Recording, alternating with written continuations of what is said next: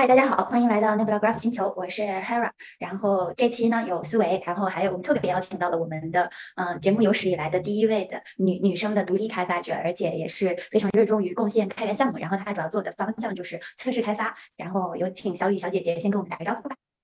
嗨，大家好，我叫小雨，我是一名测试开发工程师，然后同时也是开源布道师，然后也是一名独立开发者，比较爱折腾，然后兴趣爱好广泛。嗯，所以今天也是来给大家分享一下我在职业方面的一个心路的历程，还有一些好玩的事情。好的，啊，非常期待等一下你接下来的分享。然后我们啊，思维也跟大家 say 个 hi 吧。嗯，大家好，好久不见。嗯，好的，嗯，那我们就还是跟以前一样，可以从嗯嘉宾的，比如说你的呃个人成长道路开始分享，比如说你是怎么走上现在这种职业呃职业形式，还有职业发怎么发展到至今的，我们可以从你嗯、呃、大学开始讲起。可以，嗯，我大学时期是一个文艺青年，然后基本上就是上课能逃课的我都逃课了，然后逃课的时间全部都泡在那个舞房和琴房。然后当时，当时我的想法就是说，嗯、比较比较追求这个精神上的东西，就觉得说人生应该多去做一些自己喜欢的事情，自己热爱的事情。嗯，然后当时我的想法是成为一个职业舞者， 哇哦，哎，当时当时你在跳的是比如说哪种舞啊？ 我非常的好奇。 popping。哇哦，酷，这是我我比较喜欢的舞种之一。太酷了！哦，好的，那那嗯、呃那比如说嗯，你你大学专业学的是什么呢？呃，医学专业，康复治疗学。啊，康复治疗。哦，那那后来是嗯，就是这个专业毕业的，然后嗯怎么，比如说怎么到这转变也蛮大的， 从一个嗯医学专业应该也还是一个蛮专科蛮难的一个那个，也算是比较偏，我觉得也算是基础活之类的。所以你是后来是怎么怎么发生到现在变成了测试开发的呢？对可以详细的跟我们讲讲。对我我我先插一哈，就是我其实非常有画面感，就是你知道，嗯，你的那个那个那个感受，我非常能够理解。我我在中学，然后大学的时候也是这个状态。然后我在中学的时候就嗯、呃非常想就是做做音乐，然后我在我我上过两次大学，第一次上大学的时候上了半年，也是天天的跟跟跟他们一起就是写歌，然后录歌排排练。然后那个时候我就是刚开始报了一个一个医学的学校，后来没考上，然后去学了生物。然后半年之后我就嗯不喜欢那个生物，后来我就重新高考，然后重新学了我我另一个一个专业，但是也是原因也是有点扯的，就是我看了一个电影，然后觉得学数学很酷，然后就学了数学。然后那个状态我特别能理解，但是那个状态下其实嗯。可能就是当我们面面面临着想要去那个去工作或者干点什么的时候，可能会会有很大的冲突。所以你你当时是怎么面临就是大学毕业然后又就就业那样？因为我有之前有听你稍微提了一嘴，你好像一开始并没有显然，因为你并不是 CS 专业的背景，你怎么从医学生一步一步的走到就是你现在已经在做信息技术啊这些东西、开源这些东西？其实这个过程当中，中间真的有很多故事，我探索了四年。就是嗯呃，最先开始的时候，其实实习我是没有找一家医院的，啊因为当时还是想去做职业舞者。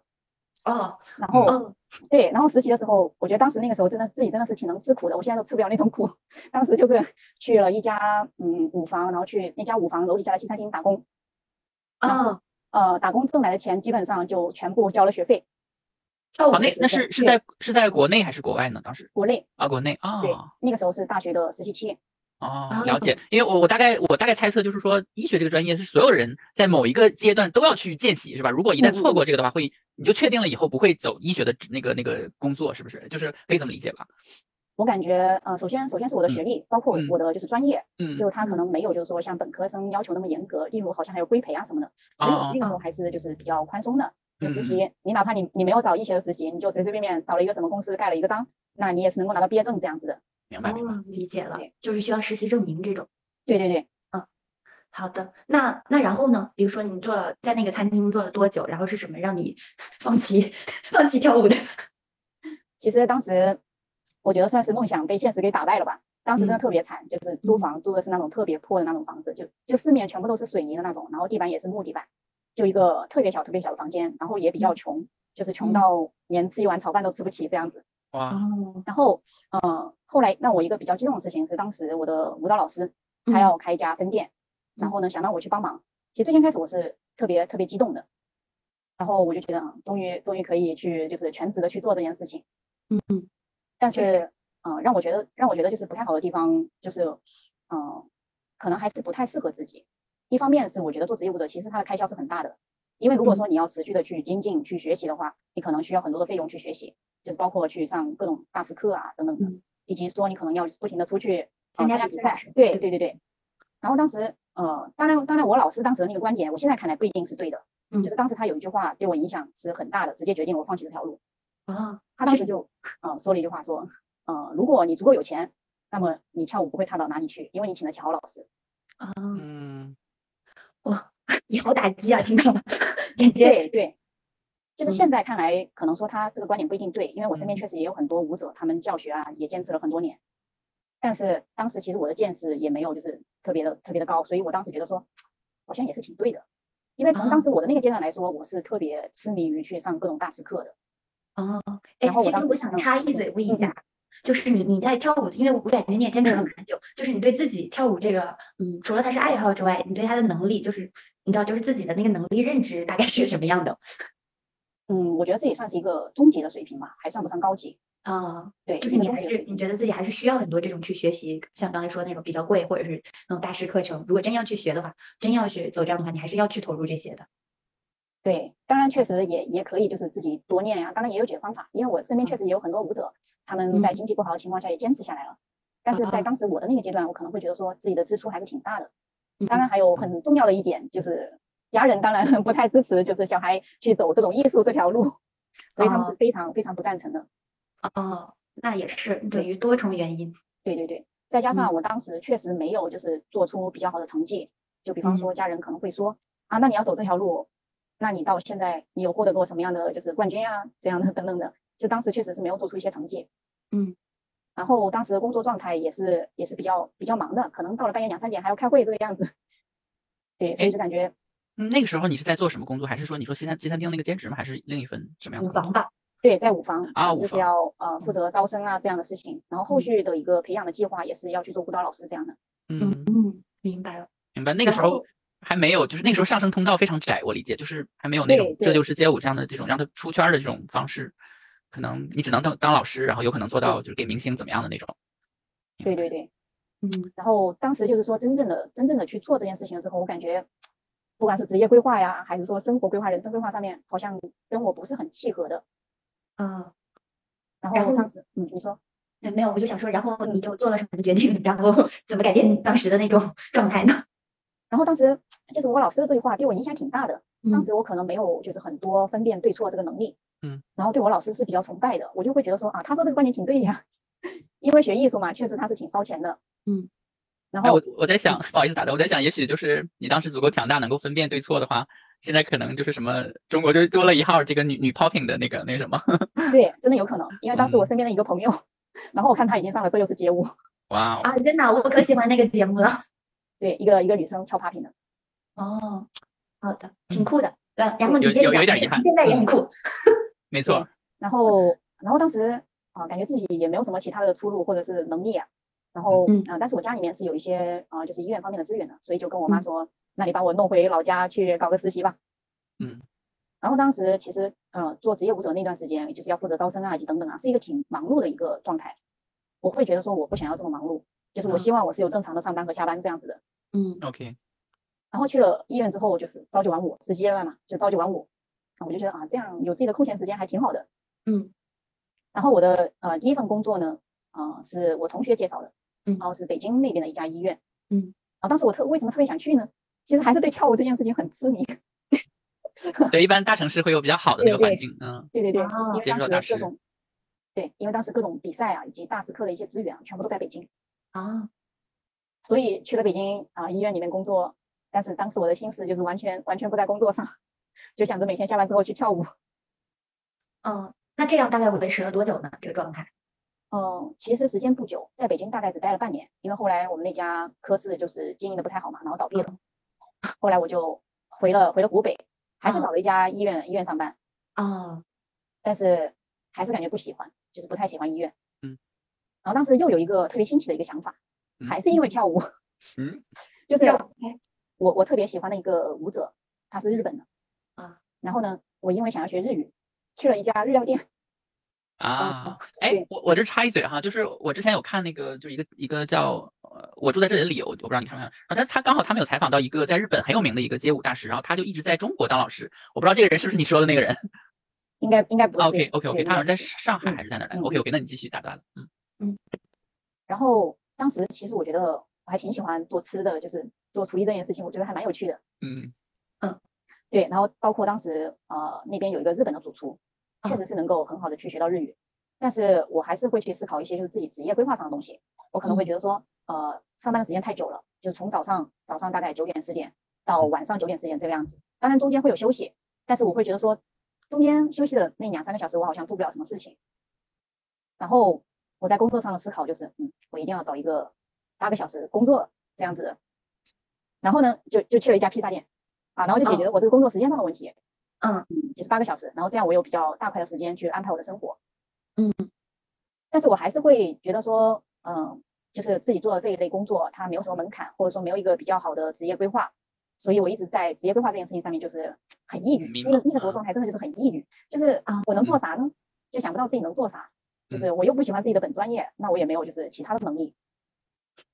然后呃，后来呢，基于自己是一个文艺青年，然后最先开始探索互联网，并不是测试，嗯是哼那个 UI。啊，设嗯计，对，然后当时也确实是去报了一个班，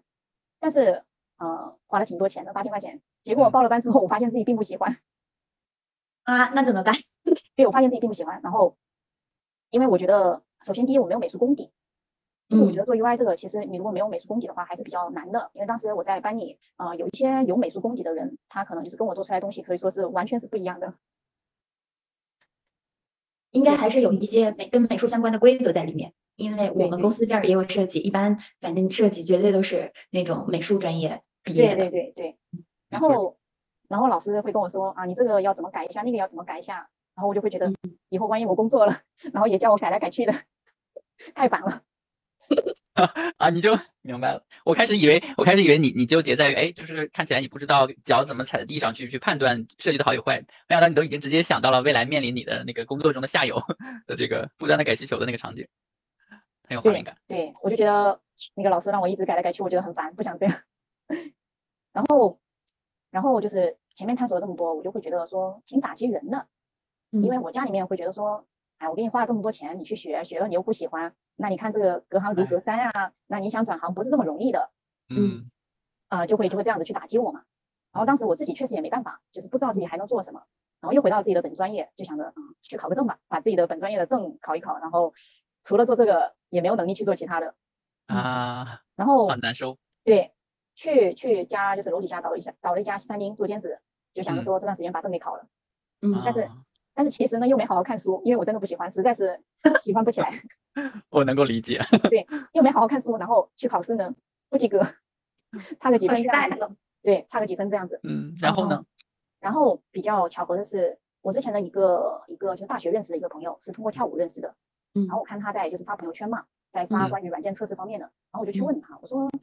我感觉你之前好像不是学计算机这个专业啊，怎么在就是做软件测试这样子？就机缘巧合认识到这个行业。嗯其实在，在决定去学 UI 的时候，当时我是有考虑过要不要去学代码，但是嗯当时自己的一个认知呢，还是没有很好，就是对互联网的认识不是很深，就会觉嗯得说一提到互联网，就是只知道写代码这样子。但嗯是，嗯，当时对我来说，我觉得呃编码特别困难，就是有点学不进去这样子。然后就考虑到要去学软件测试，然后当时就把他约出来聊了一聊，然后就决定说要去做这个，然后在家人面前提了一嘴，然后说我嗯想尝试一下软件测试，然后我妈就开始用之前学学那个 UI 的事情来打击我， 哎，说这个你隔行如隔山啊，哪里是这么容易的？然后我就提了一嘴，我就没有再提了，嗯但是我自己偷偷的去了解那个培训班，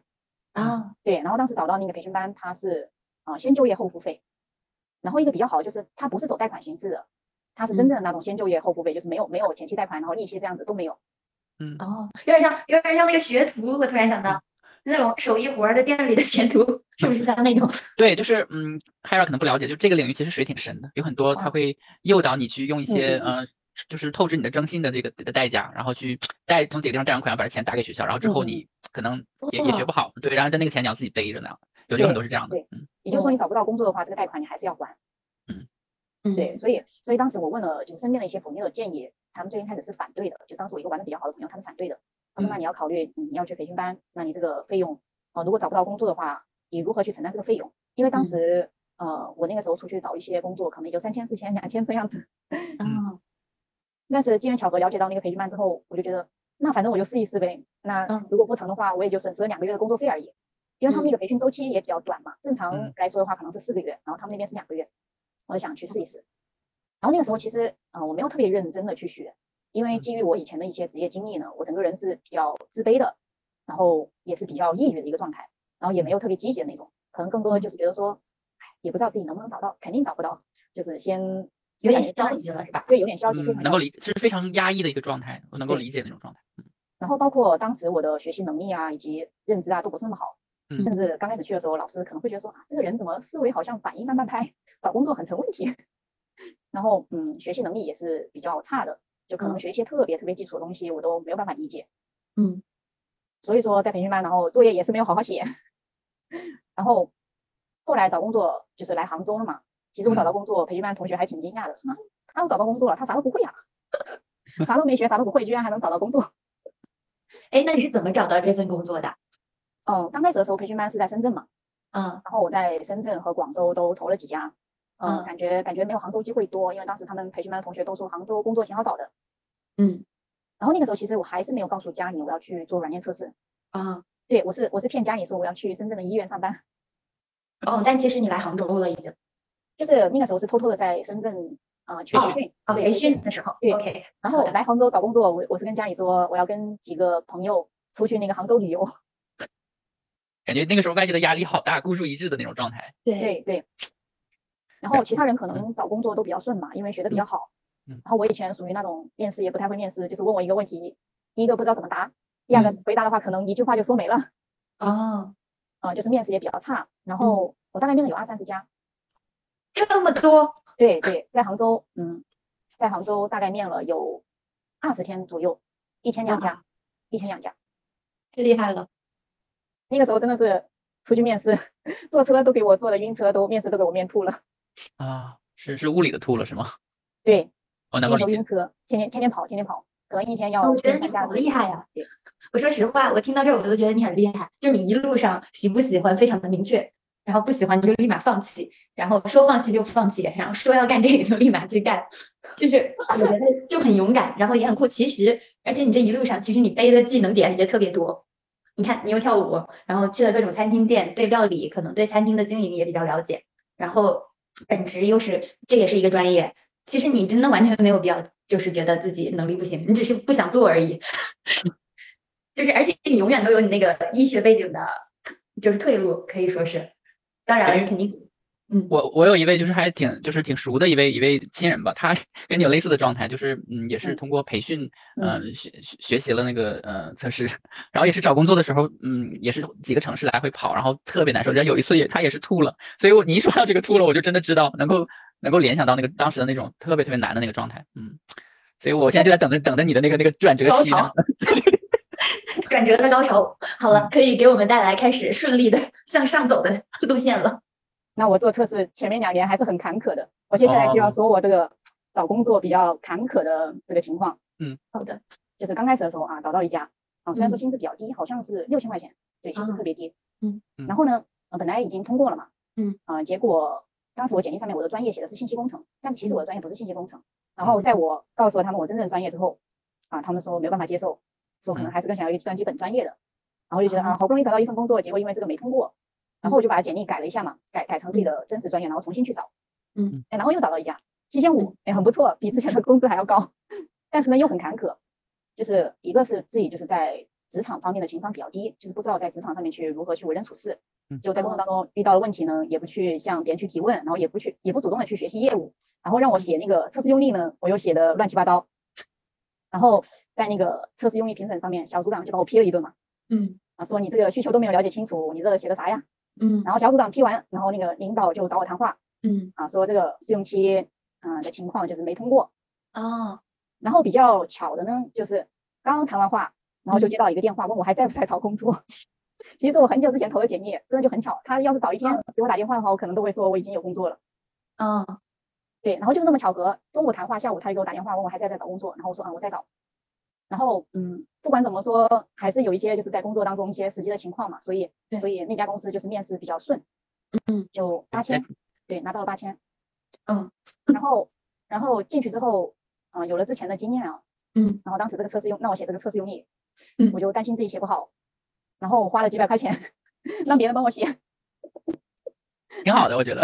我觉得你有点像，你知道，就是穿越之和重生的那种感觉，你知道吗？就是你可以用一些前世的经验，然后帮助你，你就知道你这感个觉里他边在升级打怪。 对，然后你就是你就知道你你你明确的知道这里边哪里不足，然后你借助一些帮助呢，我觉得这还是一个很好的一个选择。 然后呢，然后呢，然后呢？然后还好，当时在测试用力评审的时候，我本来有点慌嘛，担心这个用力会不会又要被说啊怎么样的。嗯。但是但是还好，就是那个公司一个一家小公司嘛，然后测嗯试只有我一个，所以嗯测试用力评审的时候啊，大家就是听我讲。然后工作上呢也没有特别高的要求，就是点点点嘛，就属于谁都能干的这一种。 但是嗯当时我还是蛮珍惜这个工作机会的，因为毕竟也是在积累工作经验嘛。但是但是当时对于啊、呃技术的了解真的是特别特别薄弱的，就很多嗯概念都是缺失的。比方说我们嗯公司的这个嗯开发的这个项目用的是什么样的框架呀？比方说 Spring Boot 这样这样的概念其实都是缺失的。嗯，然后嗯、呃后面就是开始讲我在测试上面的一些心路历程。嗯然后这家公司就是刚开始是点点点嘛，嗯然后最近开始的时候可能就觉得说我想去学自动化。因为大家可能共同认为的就是说，想要高薪，想要进步，那就是学自动化。是的， 然后最先开始我是加了一个 QQ 群嘛，然嗯后听说呢这个群主很厉害，然后所以接下来这一块，我觉得我就是要讲一下我怎么从人脉这个上面去做突破的。然啊后这个群哦主他是一个有赞的测试开发啊，啊，所以说就蛮厉害的。然后他人确实也挺好的，就经常会嗯会很有耐心的去解答我一些特别小白的问题。嗯然后最先开始我就特别想要他带我，就是这种我花钱找他带我的这种方式，我就说我愿意出学费，只要你愿意带我。然后但是他这个人他又说他比较懒，然后不想带人这样子，嗯，啊，但是我就是厚着脸皮，天天天天去跟他说，我说你就带我吧，我说学学费我不在意的，我说多少钱我不在意的，你就带我吧。然后最先开始的时候他没有收我钱嘛，然后去嗯给我规划了一些学习路线，然后我天天就按照这个学习路线学，然后嗯学了学了有一段时间，啊，突然有一天他跟我说，他说我的老师愿意带你，你你要不要考虑？然后我就想，这我还考虑啥呀？那你这么厉害，你的老师肯定很厉害了。然后嗯，他的老师是一个蘑菇街的啊、就是比较厉害的人，蘑菇街的一个大佬。啊，然后然后当然我也是付了他学费这个样子的，然后每每个每个周末去去线下上课这样子。然后当时当时其实他讲的东西我是完全听不懂的，就就不管是他讲代码还是讲一些测试思维、测试认知的东西，我都是我都是完全听不懂的。嗯，就但别人可能学东西可能还会有一个印象，但是我当时一个学习状态就是啊，老师第二节课说啊，你还记不记得上节课我给你讲的那个什么什么什么说啊？你有讲过吗？ 那咋办呀？然后呢，然后呢让我去学那个 Java，嗯学不进嗯去。然后我说，然后我说，哎呀，学不会。然后他说，你学不会，你你不能多敲几遍吗？然后当时我又特别没有耐心，就觉得说这个东西我最多敲三遍，我实在是没有耐心，你让我再敲下去，我真的头都要发晕了，这种就真的是生理上的头痛发晕这样子。哦，就当时还是在学习上面，在学习上面挺焦虑的，就觉得特别想去提升，但是呢，我又学不会。嗯然后当时其实跟他学完，我的技术没有很大的提升，但是可能更多的是一个测试思维方面的。然后有一个比较好的就是跟他学完之后，呃，找了一份就是比我之前要稍微好一点的工作，就是进入了那个阿里外包。啊，刚开始的呃那个那个小公司，可能更多就是说没有那个不能接触很复杂的业务。嗯然后进了阿里外包，一个比较好的突破就是说，终于能够去接触到一些比较好的业务了，就是嗯能够去接一些复杂的项目。工程上的要求也也完全不同了。但是从我现在再去看阿里那一段经历的话，我觉得我嗯是没有去充分的去利用好阿里的资源的，因为这个嗯会涉及到一个问题，就是说，当你自身能力不够的时候，即使即使是你处在一个比较好的一个环境，嗯你可能都没有办法把这个资源去利用起来。比方说，当时其实是有机会去参与这个自动化的脚本的编写的，嗯但是当时我代码非常弱，能力非常弱，就是看这个脚本啊，看别人写的脚本啊，我也看不懂，然后自己去写脚本呢也不会写，然后哦同时呢，我也不知道就是说怎么去跟呃内部的人去做一些更深入的一些探讨，所以当时自己的技术其实还是呃单纯的去停留在一个功能测试上面，可能测一个东西我都不会去关注它的接口啊，以及数据库啊等等这些都不会关注。哦然后呃到了下一份，算是开始做一些业务上的就是沉淀。嗯当时我是有一直在跟我老师聊这些疑惑的，他可能给到我更多的建议，就是说让我不断的去积累业务上的深度，就是说，比方说我的我的就是阿里之后的那一份工作，我去做的一个事情就是，呃，每一个 bug 我会去深入去了解它背后的一个原因。比方说开发可能跟我提了一些东西啊，这个 bug 是那个什么什么问题导致的，那刚开始我可能会觉得说这个技术点对我比较陌生，比方说一些中间件，那我可能没有听过。我特别记得就是他跟我说啊，这个优惠券重复发的问题是因为那个 MQ 交换机的问题。然后当时我在想，交换机是什么？然后我就觉得，嗯、我必须要把这个技术好好学一下，就至少呃要保证跟这个研发沟通没有障 碍。然后呢，嗯、去报了一个开发架构师的课程。哦然后呃就去学一些技术深度上的东西。但当时学了一段时间之后，呃，就是我老师他又给我指出方向嘛，嗯他觉得我当时走偏了，嗯他说他说你就是做测试和做开发是不一样的，那你开发学这个中间件学技术深度，可能更多的是原理上的东西，那我做测试可能需要关注的是这个中间件它会有什么样，它的一些常见的问题是怎么样的，就是嗯从测试的角度，我应该如何去测个测这个问题，或者说去解决这个问题，嗯，就我关注的是常见问题，嗯开发哎可能关注的是原理，嗯，对你现在怎么看这个问题呢？嗯我觉得，我觉得他当时说的是没错的呀，就是嗯从测试的角度，你嗯可能要去设计一些中间件相关的一些异常的一些用力，嗯比方说常见的一些就是呃扣库存这样的一个缓存的一个问题，之前也是在我工作当中有遇到过的嗯。那就是作为测试，就是说，那你知道这个问题，并并不是说啊，开发跟你说啊，这个问题是那个嗯、呃缓存出了问题，我改好了，你去测一下，你不能单纯说我从功能上面测一下，那他叫我怎么测没问题，我就功能上面测一下没问题就好了，还是还是嗯说要去就是去了解这个背后的一个原因。以嗯及是说你的后续遇到这样的情况，你能从这个技术深度的一个角度去设计这样的测试用例。嗯所以当时我老师给到我的建议是不断的去深入业务，以及说我当时做的一个就是比较好的一个事情，就是我会记录我工作当中的所有的问题，我会去分析这个这个 bug，嗯它是不是需求不完善引起的，它是不是技术方案设计不合理引起的，那它是不是一些就是异常的一些角度引起的，比方说并发呀、缓存啊这些啊，那就是思维如何从一个呃找 bug 到一个就是预防 bug，怎么去预防这个 bug。那我是不是能够在需求评审的时候、技术评审的时候就能规避这个问题？嗯，就是感觉感觉这是从小白测试进入了高阶测试的。嗯对，而且我我想短暂的插一句，就是嗯嗯，其实我嗯我的一些观察就是有的时候，嗯，你的你你做的某一件事情，你的你的目标甚至终极目标是怎么样的，但有的时候你仅仅是看着这个终极目标和这个目标的时候，也许你不一定会做的那么好，或者是找嗯到一个很好的路径。有的时候你追求一个更高的东西的时候，反而能够帮助你做你眼前的一些事情。然后我不知道你的那个那个什么课程有没有上，我我我觉得可能对那些东西的了解应该是有有帮助你去有一些跳脱的一些一些思维啊，我我感觉可能会有， 其实呃报的那个开发架构的课程，可能更多的是去解决一些技术上的问题。嗯嗯我觉得测试方面更多的话，其实主要还是我老师他一直在给我指引方向，以及给我带来就是很多思路上的一些指点嗯。包括挺我好就是一直想去面阿里嘛，然嗯后他也有给我就是进行一些辅导。然后当时他给我讲辅导之后，我听着还是很吃力的，嗯就是他可能更多的会去讲一些业务深度上的东西，啊、比方说，比方说，呃，一些就是大厂可能会关心的一些就是测试测试认知方面的东西，比方说如何帮助研发去提升测试质量，那如何去，呃，提升你的测试覆盖率，嗯，如何做业务监控，如何进行测试左移，你做哦自动这化的就是收益是什么？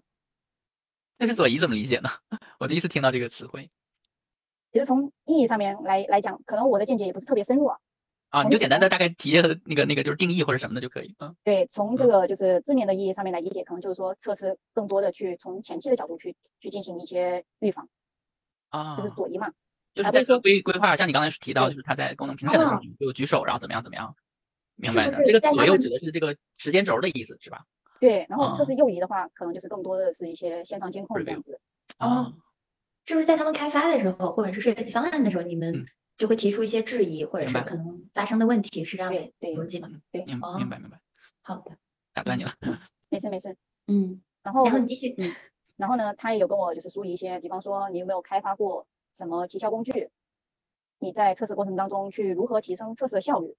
嗯，然后当时他给我讲这些问题的时候，我觉得一个是收获很多，就是没有想到说，呃，业务测试还有这样的深度，因为可能自己更多的理解就是啊点点点，然后好一点的测试做一下自动化， 就这样子的一个理解。然更加后的提升了认对知，感觉。对对对，嗯然后然后当时面了阿里，肯定也是没面上。 然后当时的面试反馈是，嗯，自动化做的还不够深入。嗯，然后呢，得到这个面试反馈呢，我就又很纠结，就是哎呀，这个自动化到底要怎么提升呢？然后我哇，你就去对症下药了吗？对啊，对啊，我的想法就是，哦那我就要解决这个自动化深度的问题啊。嗯然后到底怎么样子去提升这个深度呢？然后当时我在那个在行，就是这个 A P P 上面嗯找了一个阿里的一个测试开发的一个专家，然后嗯专门向他去请教这个问题，就是如何把自动化做得深入。然后他跟我分析了，嗯，做自动化可能有几个有几个层级，初级、中级、高级，就是你怎么样一步一步去深入的去做它嘛。嗯当时聊完之后，其实我还是没有一个很特别清晰的一个方向，但是我的想法就是，我先开始去做，先在自己的公司去做，先把这一套先玩起来，去写一套自动化，然后去配置一下持续集成，啊，然后当时代码也比较弱，然后怎么搭框架呢，又把我难倒了，不知道怎么搭框架。然后当时我是找了一个开发的朋友，就把他拉出来，然后请他吃饭，每个周末请他吃饭。我说你帮我搭个框架，然后教我写代码。当然前提条件是要按照就是我公司的情况来搭框架和写代码。嗯呃，这是我没有去报培训班的一个原因，因为嗯培训班它它它也会教你框架，也会教你知识，但是它可能就是很难解决你如何去落地的问题。嗯比方说你如何把这套框架去应用在自己的公司，以及说结合自己公司不同的情况去搭一个适合你公司自己的框架。嗯，所以哎当时我没有，嗯，你说当当你说框架的时候，你指的是具体的是什么呢？就是是测试嗯框架。对接口自动化的框架，哦对，OK，然后我觉得你就在不停的给自己加 buff，就是出现了问题加 buff，出现了问题加 buff，对，就是有问题解决问题这样子，缺啥补啥。对，很有意思。你继续讲。特别棒后，嗯然后当时那个状态呢，就是天天学，天天学习，天天学习，就周末也不出去玩儿，周末就是参加各种技术沙龙。其实说实话，我也听不懂， 就是那个时候阶段听技术沙龙都是懵逼的，听不懂嗯。但是，但是我觉得就是我想要知道其他公司是在做什么事情，他们做了什么样的一些比较新的技术啊，或者说他们怎么解决测试过程当中一一个一个问题。虽然说我听不懂，但是我觉得我自己要知道有这个概念，有这个知识储备，这个然还蛮后重要的。对，然后后来就是搞自动化，然后呢就就天天请我朋友吃饭，然后有什么代码问题呢，我就周末把他叫出来，然后吃完饭去一个咖啡店，然后他手把手教我写代码这样子。然后呢？然后你又去面阿里了吗？没有没有，然后嗯，就是自己把自动化大概写了几个接口嘛，然后把这个持续集成也在公司配起来了。嗯虽然说没有就是取得什么样的收益吧，但是嗯算是自己一个学习上的积累。嗯然后包括那个时候也还是我那个开发的朋友，就是嗯让他教我一个呃后端的一个东西，就是简单的一个增删改查嘛，去做一些嗯后端的一些简单的功能。他当时嗯是自己做了一个项目，然后呢让我去参与到这个项目的开发里面去。其实最先开始我学 Java 的一个心路历程，就是嗯最先开始的时候可能是学了就忘，然后也不知道自己学了什么东西，然后也没有办法去独立的去写一些功能，包括一些项目实战的，就是 Java 项目实战的课我也看了一些，但是我会发现自己有一个学习上的误区，就是可能很多人说啊这个代码就是多敲就好了，然后当时呢我也是多敲，我也是天天敲到半夜就跟着这个项目敲，但是我会发现自己有一个误区，就是我没有去思考，啊就比方说我敲是敲了，这个代码的熟练度是增加了。但是如果说让我基于这个项目，我在自己上在上面去增加一些功能，我是没有这个独立独立去思考、独立去写的能力的。嗯然后我真正有这个独立独立去写的能力呢，还是让我这个朋友教。然后我说，啊你给我一些小需求。然后我说，这个我要怎么去写呢？我说，你能不能告诉我步骤？ 因为当时就会觉得说，这个开发分层特别难理解，就啥是 controller，啥是 service，啥是道程，然后这个这个调这个这个调这个调来调去的到底怎么调， 就让我觉得很很很晕，就捋不清这个思路。嗯，然后我说，你能不能告诉我这个步骤？然后他就给我写啊，你第一步先写什么，第二步再写什么，第三步再写什么。然后他说你不会写，你就照着我框架里面的那个写法去抄就好了。啊，然后当时回去之后，我就我的我的就是第一步就是抄，就学会怎么抄，把他这个思路按照他已经写好这些接口去抄，然后去实现一遍。然后当我自己真正实实现一遍之后，我就终于理解了啊，大概怎么样子去写一个后端的增删改查的一个功能。嗯，就总算是能够有一些自己独立的思考了。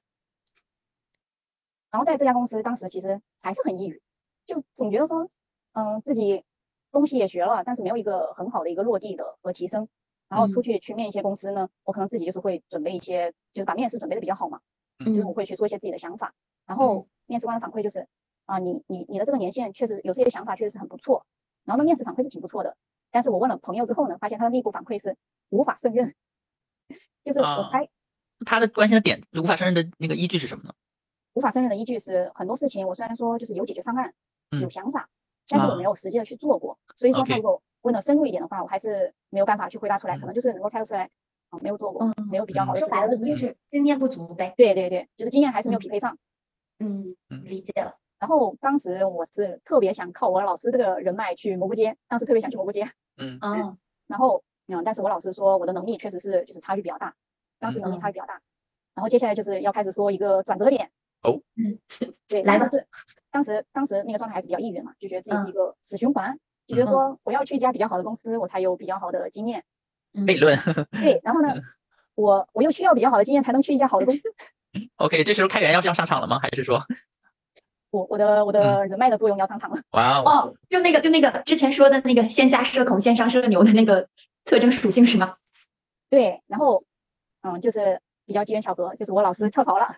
然哦后呢，然后呢，我就问他，我说你这公司招不招人啊？然后招啊，大量招啊。然后那段时，然后那几天我就特别激动，我天啊，我一定要去，我肯定要去。然后我就问他，我说能不能有成长？老师肯定有成长。然后我想，他这么厉害的大佬，去的公司肯定不差，那我一定要去。嗯。然后呢，因为因为是他面试嘛，所以所以他这一轮我就直接不用面了。嗯。 然后就直接是那个 CEO 面试。然后面完之后还好比较顺，就进了。嗯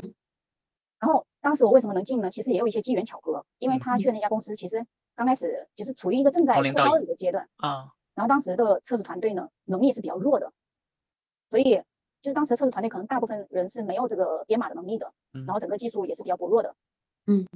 所以在最初的时候我的能力就还算是强的，就就就算是比较比较幸运，就正好这样一个机缘就是适合我这个阶段，嗯然后就进去了。进去了之后呢，呃，然后把我分配到了一个业务挺难的、挺难的一个组，然后也是因为当时这个组的测试的能力比较薄弱，然后把我分配进去了。所以进这家公司是我非常重大的一个转折，就是开始去接触非常非常难的业务。我当时是在那个供应链组，就是供应链它业务的难度就在于说，你可能做电商，那大家商品下单、购物车，其实这些都是你平时能够接触到的。嗯。但是，嗯、供应链你可能有很多就是特别多的一些业务的一些专业知识，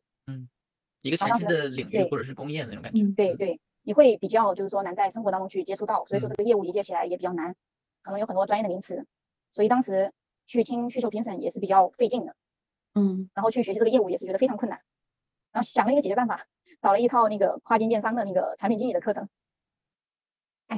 哎，我就是啊、呃 o k 这个你们这个所谓的供应链其实就是电商的供应链，是对吗对了解了解，OK，对，然后我找了一套产品经理的课程，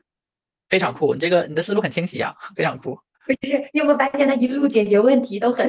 对，完全是爽文 的那种。对，就是爽文就很敢。你继续，然后呢，嗯、就把这套课程看了一遍，然后看完之后，嗯，终于这个这个在业务上面能够稍微稍微跟得上思维了一点，嗯就是知道知道大家在讲什么东西，这个专业名词是啥意思。然后当时第一步就是去学习这个业务知识，嗯，然后我学了之后呢，嗯，就是去写一些文档沉淀嘛，嗯，然后当时又要突破下一个瓶颈，就是当时我测的还是不够深入，就还是嗯停留在功能上面。那停留在功能上面有一个比较难的点，就是很多异常的场景我是思考的不够全面的。嗯，然后还有包括效率也是比较低的，因为嗯当时我们那个供应链它的业务流程特别特别长，可能一条链路下来涉及十几个服务这样子的。就是我每次测一个东西，我都是到数据啊以及等等，我都是从头到尾这样走一遍，嗯然后测一个 bug 也是从头到尾这样走一遍。所以当时面临的两个问题就是：第一，呃，异常的场景覆盖的不是很全；第二个就是测试的效率很低。嗯然后我也去跟我老师，就是因为他现在相当于就是我的上司嘛，嗯所以我也会经常跟他去交流工作上面的问题。然后他说，因为他这个人也是对团队要求很严厉的，啊，他说你必须给我在半个月之内把这个服务调用啊，还有数据流转啊，全部都搞清楚，不然你试用期过不了。 哇哦，对，然后我就开始等这个东西，然后我就觉得啊特别难，怎么办呢？就去问这个开发，因为开发技术文档有梳理一些服务调用的东西嘛，我是看不懂的，然哦，后我就天天研究这个，天天研究这个，就问他问好几遍，就可能他讲完我就忘记了这样子。然后就天天梳理这个，天天梳理这个，同时又在项目的过程当中去做一些服务调用和数据流转的一些沉淀，嗯所以说这个时候会去测的比较深入一些。比方说，我可能会去考虑这个服务调用的一个数据的一致性啊，以及说它的一个接口之间的密等啊，包括说我要如何来去提升我的测试效率。然后当时呃有一个比较好的就是我那个组的开发老大特别厉害，嗯，他是一个思路特别清晰的人，然后呢质量意识也也非常强。然后我在他的身上就是学到了不少的东西，就是有一个印象非常深刻的呃一个事情，就是嗯当时嗯那个项目是 Java 重构，是嗯 PHP 的代码去重构为 Java 代码。嗯。然后当时有一块金额计算的业务特别复杂，然后当时测试的时间是特别紧张的。嗯。七天的测试时间，我要测完这个重构，同时进行压测，因为马上接下来就是大促，所以说这个测试时间非常紧张。然后，然后那个金额计算的问题，按照正常测试的时间来说的话，我包括造数据啊以及场景梳理啊等等，可能就需要三到四天。然后他用了一个非常好的一个解决方案，就是他开发了让开发就是开发了一个工具，然后去调 Java 的接口，然后这个 Java 的接口的数据呢不进行落库，直接把这个 PHP 嗯啊就是，落库的数据给它捞出来，这样子去做一个比验对。证，嗯，很好的对，思所路，以说我觉得天呐，这个思路太牛了，就直接把这个呃测试时间从这个三到四天就缩短到我半天就完成了， 就到一个场景，然后去看一下它这个工具，然后这个工具自动给你打印出结果。嗯然后当时我也是学习到了它的这个思路，后续就是在一些小的一些需求、日常的需求过程当中，有一个切换数据源的一个需求。嗯，那我也是利用它这个思路去写脚本，然后去把数据库的数据捞出来，然后去调接口，这样子去比对。嗯，所以当对时算是一个在就是提效啊和一个业务工具上的一个小的一个突破。然后包括当时，嗯、呃，因为履约就是供应链，我是履约嘛，就履约的节点是特别多的，比方说推仓啊，到了仓库这边还有很多豹纹。然后，然后另开发呢，它是让在各个节点都做了这个数据的比对，就上线之后，先去进行这个数据的比对，先不要进行落库去做业务的操作，先刷数据，就数据刷的没有问题了之后，然后再打开这个开关去进行落库，同时又有一些灰度的策略。嗯所以我在他身上其实是学到就是非常非常多的。然后后来，嗯，然后接下来呢就是，呃，更有挑战的事情就来了。哦，当时当时我们组是嗯没有 P 七带这样子的，然后后来招了一个比较厉害的一个 P 七，然后过来带我们这样子。然后他过来之后呢，就开始去就是着手去做自动化这件事情。嗯嗯。然后因为当时我在组里呢，就是能力会稍微比较强一点，嗯然后因为我之前也做了很多业务沉淀啊，就经嗯常被领导表扬啊，然后获奖啊，就收获嗯到认可特别多嘛，所以他嗯对我也是比较认可的，所以他更嗯愿意去把一些有挑战性的事情去交给我去做。嗯所以他当时给我的目标就是，你要把这个仓储的链路自动化给完成。哇哦，对，然后当时我嗯就，对，天天天天天去写这个链路的自动化，天天写，天天写。然后他说这是你这个季度的目标。 然后最后，然后最后完成了，完成了。当时我的转正数值上面，其实他对我的评价是我超出了他的预期，他没有想到我能在这个季度把它给完成。嗯所以当时算是对自动化有一个比较，就是开始去慢慢的去积累经验，也开始慢慢的去一步一步的去深入嘛。嗯。然后当时他说了一句话，就是接了一个新的项目的时候，他说你的自动化有没有办法去派上用场呢？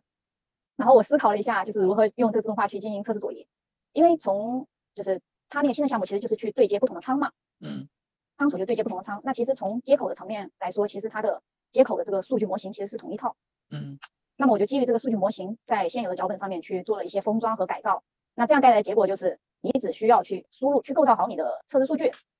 然后加一个封装的方法，就可以直接在对接一个新的仓的时候、新的项目的时候，用自动化去完成所有的冒烟测试。 ，OK，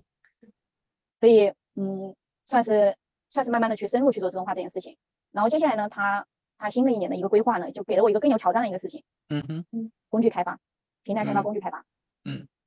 然后当时他说想把这件事情交给我来做，就是 CI 持续集成平台。嗯。其实当时我是没有信心去做好的。他当时问我，他说你觉得你有没有信心？然后我说啊，我没信心。他说为什么呢？我说因为我感觉自己平时学习写一写这个平台的东西，跟公司里面实际做还是不太一样。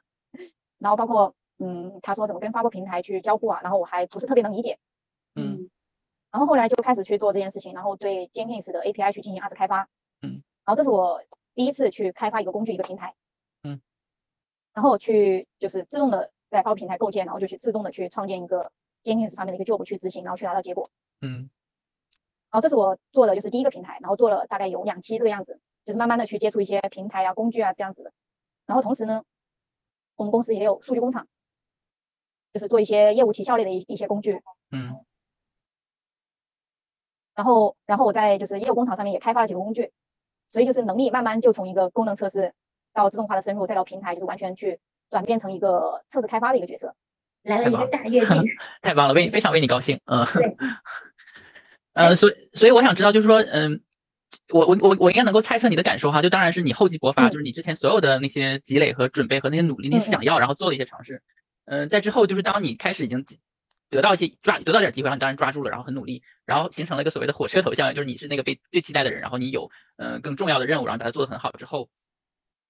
呃，之后的话，你就是当你开始创造东西，因为因为那嗯个你做 CICD 的东西，虽然它其实是测试范畴，但实际上你已经在从无到有的去构建一些东西。那你是不是已经就无法再接受原来测试的任务了呢？你会因为看起来那个成就感就不能够满足你的需求了呢。对，确实是有这个心态。嗯就是嗯，从领导的层面来说呢，他可能会觉嗯得应该是百分之七十的业务加上百分之三十的工具啊、自动化这样子。但从我自己的角度来说，我是更喜欢去做工具开发和平台开发的，也确实是让我觉得就是更有更有成就感。嗯。所以呢，你你能够忍，你忍了多久？还是你现在还在忍呢？还是 还在忍， 啊，了解。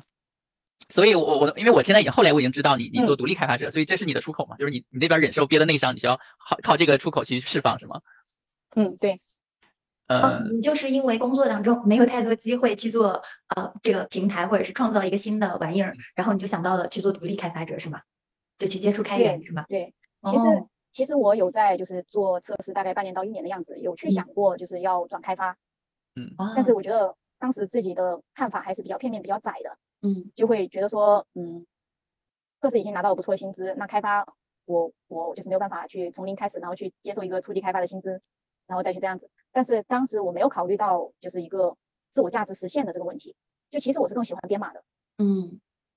当时当时我的职业规划可能就会觉得说我要迅速地涨薪，然后现、嗯然后多攒一些钱，然后去买嗯房这样子。嗯。然后其实我现在自己内心也会偶尔就是有要去纠结，就是要不要要不要去转开发这样子。嗯但是我现在可能更多的考虑就是说，不要单纯的去做技术，而是嗯如何去做一些有复利的事情。所以开始去尝试独立开发这件事。哦明白，就是我理解，就是说，嗯、你在嗯很很年轻的时候的，嗯、终极目标看起来是赚很多工资，然后，所以你努力去找到了这个测试的这个方向。当你测试做到非常资深的时候，开始跟开发和创造有很多交叠的时候，一个冲突就是你你要转开发的话，你要放弃放弃你的资深程度，因为你是个很专业的开发，然后有很高的薪资。转成测试的那时候会会有一个下下调，那呃即便是未未来能升上来的话，也许你你这个时候已经在重新审视你的目标了，然后看起来获得更多的那种价值是是那什么的，所以你能给我们分享一下就是这这方面儿的一个一个转变吗？就是你怎么样认知到这个？嗯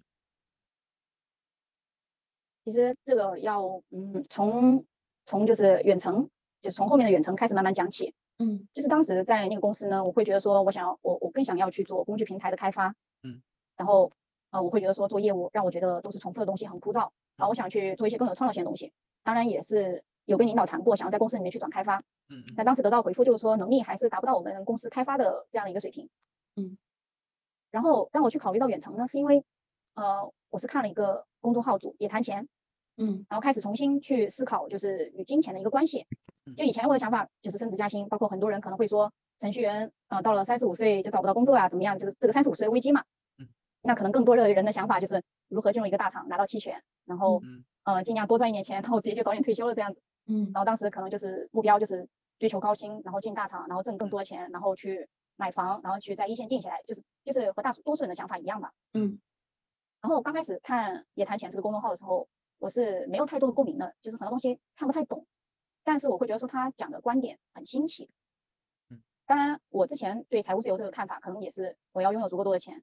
嗯。但是，呃，他有几句话我是比较喜欢的，就是，嗯、财富自由并不是某个具体的数字，而是嗯在追求财富自由的这个过程当中，想清楚我们内心想要的生活是什么样的。哦，所以你开始追求自己想要的生活了，不光是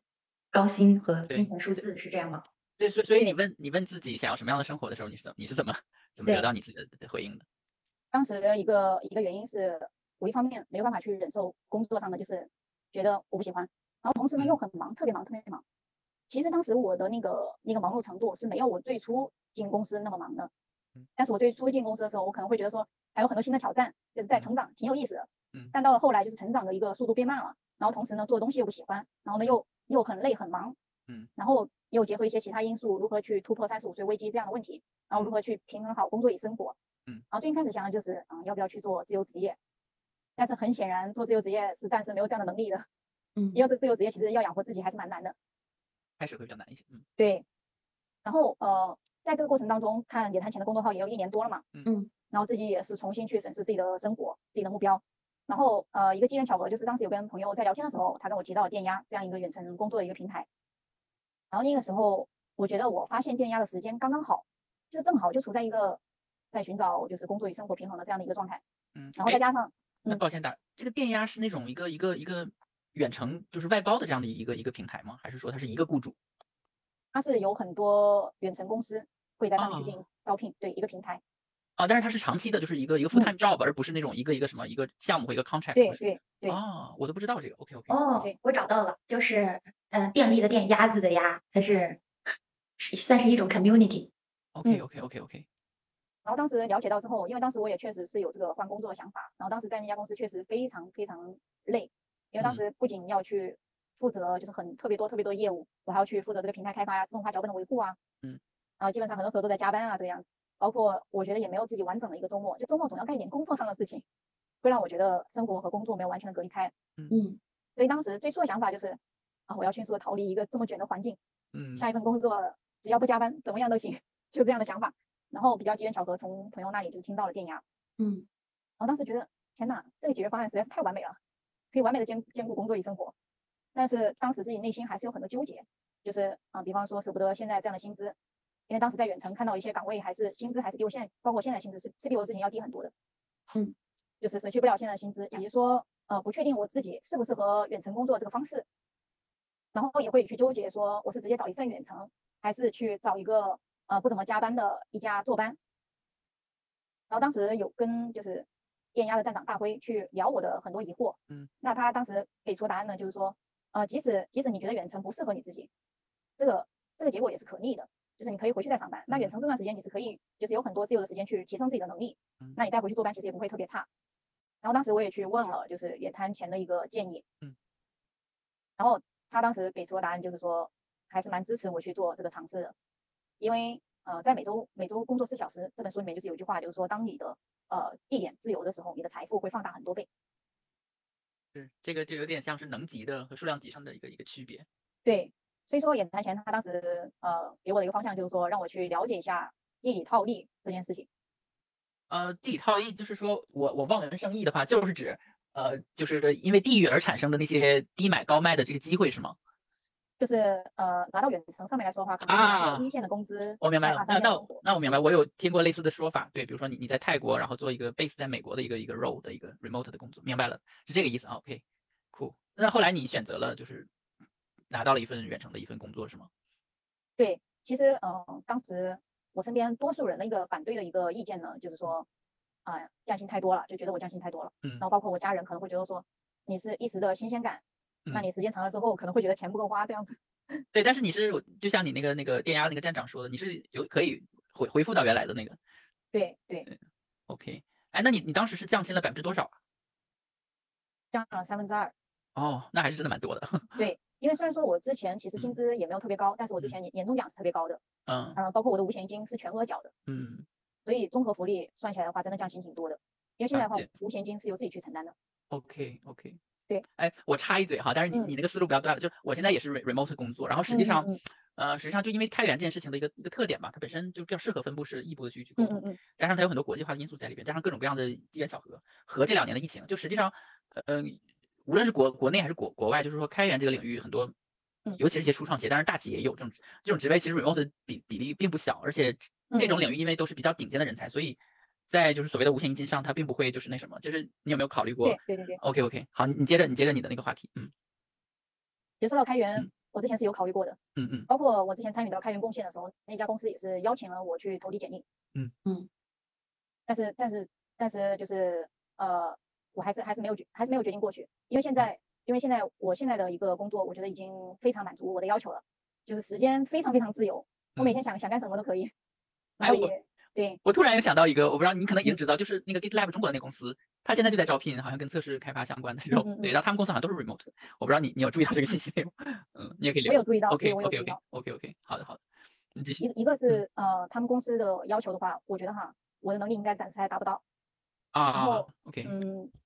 第二个原因的话，我觉得可能还是会要比我现在要忙碌不少的。对我我我大概我大概猜测你的你的新的嗯这个这个新的征程新的阶段你的看法哈，我的感受是你其实并没有把你所有的精力投入的打算是放在工作这件事情上，我理解是这嗯样的吧？就是你希望有有一个 balance，然后呃并且那些投入你看起来你是比较呃精比较精细的、比较聪明的去做这个安排，期待着，而看起我我也觉得看起来会有会有更好的一个更本质的一个回报那样的。你继续，我又打断了，嗯没事没事，嗯，所以呃，所以接下来其实我现在大部分的精力都放在独立开发这件事情上。那同时呢，我也觉得就是独立开发它也能够去反哺我的主业，嗯因为我之前也看了远程方面很多一些测试技能上的一些要求，嗯包括我现在的公司的一个技术上的一个要求，其实都是对前端代码能力会有一些要求的。嗯呃，很多公司都在用 Cypress，嗯呃，包括我最近得到一个岗位信息，呃，推推给我一个呃，推给我一个就是前同事了，嗯，我看过那个岗位信息的要求，那也是要求就是 JS 的能力，嗯，所以现在做独立开发这件事情也正好能够去反哺到我的主业，挺好的。哎，那我想问一下，你现在的就是你现在现嗯阶段的这个状态，嗯，就工作也好，生活也好，是呃，嗯，你的满意度大约是多嗯少？有现在有没有抑郁？看起来我觉得是没有。没有，我觉得我觉得挺好的，但是但是我现嗯在偶尔还是会有一些焦虑，嗯嗯，焦因虑，我为觉得也大多数人都嗯有吧，现在不可嗯能不对焦虑的。嗯因为因为我现在的公司呃有有在裁员嘛，上一波嗯测试裁了百分之三十五，对，所以我会想要说想要对自己的生活更有掌控感一些，嗯所以再去发展独立开发这件事情。那我希望我的自由可以不是依靠于某家远程的公司，就是如果有一天我被裁了，那我希望我得到一个结果是，呃，我被裁的这个状态，它正好是一个机会，嗯，就是让我去进入到一个新的一个阶段。做好准备的情况下，所以其实你也还是在准备，就是可能你最终还是会做那种全职的独嗯立开发，完全就是刚好能力也够了，然后完全可以掌控嗯自己的收入啊、生是活啊，这种挺酷的。对小雨，你你现在这个状态特别对啊、嗯对然后，哎，我们非常期待着，很快，我估计再过半年或一年，可能又有一个新的转折，那样的， 非常非常的非常期对待。，而且我其实今天听嗯你分享，我觉得就是你还是有一些人就是自己的个性特征， 就是我就觉得特别的有特征的一件事情就是容忍度，对很多事情不喜欢就是不喜欢，说放弃就是放弃，遇到问题就找路子， 反正就对，就是嗯、非常对，就这个也我我总结也是这样哈，包括因为就这个咱们俩其实就我跟小雨就共鸣了，就是因为因为我也是这样的人，因为我我就有一个什么十十六什么 personality 那那那个排名，然后就那个那个那个那个对你的个性的那个评判嘛，我就测了一下，发现我就是一个所谓的艺术家，然后我发现你是我。因为我这种这种人还比较少的，我发现你好像也是这样的，就是包括我以前不是有音乐梦想，然后你有一个跳舞的梦想，然后这种人，因为因为我就看我自己听你在讲嘛，我就是说做什么事情，第一优先级就是热爱的程度，嗯，然嗯后嗯，所以它相应的话就是说，当你想要做的时候，你会你会不受任何限制，你会用用用各种各样的方法。然后，但如果你不喜欢的事情，就真的一点儿也不想做。然后你对无聊这件事的容容忍度，或者你你你你对因为就是没有成长或做很嗯很嗯多重复的事情的那种，会会会让自己抑郁啊、闹心的那种容忍度极低。所以，对我也是跳过很多个不同的角色、嗯嗯工作环境。我回头看，就是很多就是我认识很久的人，他到现在还在做我已经跳了两三，比如说我跳了四五步了。然后我第一步认识那人，他们还在做我，比如说十年前做的事情。然后我就觉得他们，嗯，也是有追求、有能力，然后很棒的人。为什么是这样？后来我就我总结啊，就他们太能嗯忍了那样的。对，然后我觉得你还有一点特别好，就是说，呃，即使当你迷茫的时候，你就是你不知道你要想要什么的，但是你但是你只你只是知道你你你你闹心的时候，你还会很随机和和和努力的去随机尝探试索一些东西。比如对比如说你会抓住那个呃设计，然后你并且投大胆的投入时间或金钱，甚至违背家人对你的那个毒害，然后你也能去去做这件事情。嗯然后呃试错发现不对的话，你又能找到测试这个方向。我觉得这个点特别好。那还有一点就是说，也是因为就是你对什么事情真的有热情，你很想做的话，你当然就会去 reach out 那些人。那你做的这件事情，就导致你能够接触到，你能够对别人降维打击。如果在竞争上讲的话，就你能够接触比你高一两个级别的一个人，或者有很多认知的人，比如说你能够找到电压的站长，然后那个野野谈前的那个那个作者，你能你你能进行有有效的沟通。我觉得就这些意识，然后能找到很好的 mentor，包括你那个测试的老师，对，觉得真的特别，这这个感觉，这个这点我觉得比我做的还要还要好一些，特别棒。那呃，我觉得对大家也会很有很大的那个启发了，就是包括对一些呃年轻的或者想要去跳转的或跟我们有一样的那种思想的人，呃，但是我你能不能再给我们介绍一下，就是你因为你现在走到了独立开发者这一步了，那能不能再展开说一说？因为大家应该不知道你你你是怎么契机决定开始做这件事，然后以及做了什么，然后你可以给我们介绍一下吗？或者说也可以分享一下你现在在做的一些项目啊，或者嗯是事情，对，到时候我们可以分享给大家。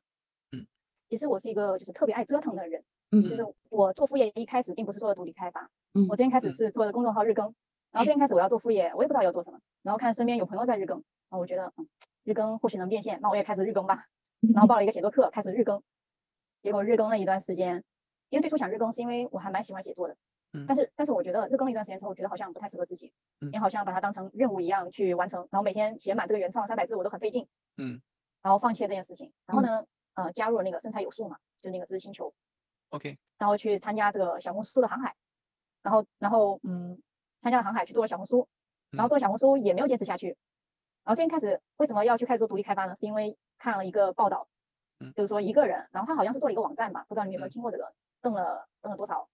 反正就是挣了特别多特别多的钱，他一个对人。对，就是那种 one man 的那种 SaaS，然后对对有对有对很多对人闷头赚了很多钱，对对对对对，当时就嗯是在星球看了这个报道，然后受嗯到了刺激，看、这个能挣这么多钱，我也要做这个。嗯然后最近开始我去考虑独立开发，我可能更多的是呃去想啊，独立开发就是做 APP 嘛，嗯，但是后来在星球呃发现哦，原来还是可以做插件啊，原来插件还可以挣钱，然后插件好像嗯、呃入入手的这个难度也比较低，那我就开始思考嗯做一款插件，嗯然后最近开始做这个插件，我就想啊自己去折腾嘛，然后找几个就是有前端开发的朋友去请教，我说我怎么把这个插件做出来，然后呃刚开始的时候自己折腾了一到两个星期，结果什么进展都没有，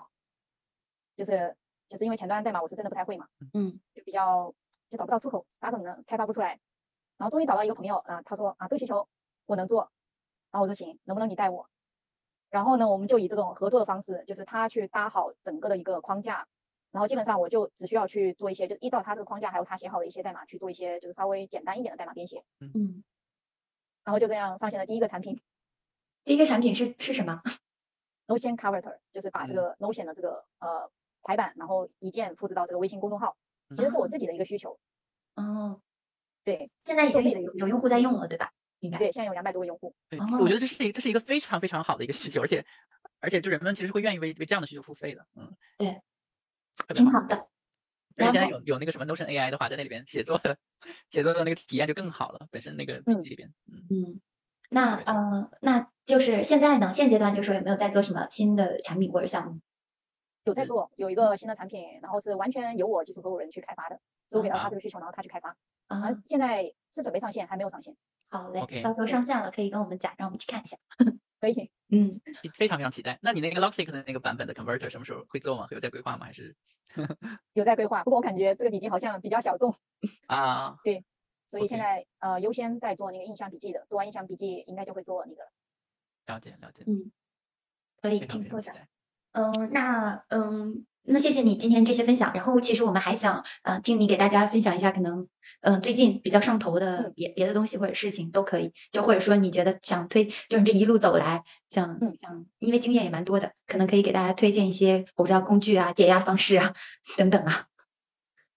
其实一个就是我有提到的，对我整个的就是对生活的三观啊、人生规划比较大的，就是嗯公众号主别谈钱。好的，嗯，然后再一个就是我平时比较喜欢看的一个治愈系的一个 UP 主，就是嗯，睡觉之前看一看，感觉非常非常有助于走有助于睡眠，能够当放然松一下，叫双下巴的反击刚下巴的什么？反击。哦，这个好可爱啊！对，感觉可以，回头我们也去看看。看。对，一个呃日式的一个 vlog。好的，除了治愈系和这个有意思的公众号，我作为 DevStream 的布道师，也想推荐一下我们的项目，是一个开源的 DevOps 工具链管理工具。那么从现在开始参与到我们的社区，以后你就可以吹牛说我是全程参与一个 CNCF 项目，从沙箱到毕业的，并且我们会颁发贡献者的述职证书，可以放在你的个人主页上，所以非常欢迎大家来参与贡献。嗯，然后思维，你还有什么想要补充的吗？啊，我刚才翻了一下我的那个那个收藏，然后感嗯觉好像最近的没不是特别有意思。然后我我可以分享简简单分享我前前几个礼拜就过年之前做的一个事儿的相关吧，就是那个嗯呃 Docker extension 这个东西，我可以就啊，是对，就是 Docker，嗯，对，然后就 Docker 这公司，他们他们其实就是开发者体验做得很好，但是实际上就是有一些平台级的工具，它它比如说它的那个哦跟 Kubernetes 那个竞争不是也算是败下败下阵来嘛，嗯然后他又把他的企业的版卖给 Mirantis，就是他实际上在寻求新的一些东西的拓展，因为之前 Docker 体验这么好的这么一个东西，就是其实这个产品化其实从无到有其实他们发发发发明的嘛，那虽然他已经完成了，基本上完成了他大部分的使命。那他们这个 extension 其实是蛮有野心的一个东西，就是这个这个插件，就是开始我原来我看他们发布的时候，我理解就仅仅是就是说给你做一个界面，然后让你能能把 Docker 已有的一些能力，就是在你桌面上给你做一个连接。那现在我看他们主推的一些能力，其实就超过这个，比如说它可以一键的帮你，呃，在那个环节里帮你搭一一整套跟 AWS 兼容的各种服务的一个叫 Local Stack，摁一下就可以装好，然后你可以在里调试你各种 AWS 各种服务，你可以在你本地调试，就是很多很多这样工具被接进来。然然后我之前几个礼拜就是也花了几天的时间，就是把那个 n e v e r Graph 也接到这个里面嘛，然后过两天可能会上线。所以大家可以关注一下，就是这个 Docker Extension 也是一个不不错的技术，就是你你看进去之后会发现跟你最初的想象不太一样，也蛮不错，推荐一下。嗯，好的，嗯，那我的话，其实我我就夹带点私货，我挺想给大家推荐那个 Nebula Dashboard，因 为最近马上我们的可视化产品要发了，然后呢，前段时间可视化产品的产品经理也给我们做了一些培训，然后我就发现，嗯，如果就是说技术能力不是呃那么强，或者是说就说觉得安装 Nebula Graph DB 有点太太麻烦太累的话，其实可以先先从 dashboard 入手，然后可以通过 dashboard 去把呃 Nebula 的集群啊全部装起来，然后可以在里面管理，然后也然后就探索功能什么的话，其实也可以用另外一个可视化产品的，嗯就是 Nebula Graph Explorer。然后嗯，然后还有就是马上我们内核和可视化都要发版了，也希望大家关注，然后也希望那个小雨小姐姐可以关注一下我们的项目，看看未来有什么机会可以呃给我们呃看看我们有哪些 bug 可以修，有 issue 可以提，甚至感兴趣的话可以给我们贡献代码。好的，好的，对，嗯可以来看一看。嗯也许对那个就是我们现在我们社区就有一位独立开发者，然后他，嗯他他有捐献给我们一个项目，他还在维护，花很多时间，就大叶老师，他现对在就是一个自己完全一个独立开发者。然后他最近又发了发了一个一个项目，然后也是跟我们这个项目相关联的，它是一个在桌面端，然后方便玩图的一个东西。然后那个东西就挂在他自己的公司，呃，他跟他也是有一个合伙人，嗯嗯，然后公司下呢，我觉得挺有意思的。嗯， 好嘞，那我们就安利到这里啊。然后最后还是想非常感谢小雨小姐姐过来分享，讲了很多，就是你这个人生路程讲得很完整，然后也让我觉得应该会很多人受启发，因为我也受启发，就觉得很果敢，然后对想去做什么的时候就嗯立马去做，行动起来，然后愿意折腾的话，我觉得愿意折腾对提升能力和对人生幸福感其实都都挺大的，就是人生命在于运动嘛，就没是错哪怕哪怕你的思维在运动，你的身体在运动，或者什么你愿意去折腾的话，其实比你待着什么都不干或者那样慵懒一点，肯定会有意思很多的。非常棒，好的，那我们下期见，跟大家说拜拜。拜拜。拜拜。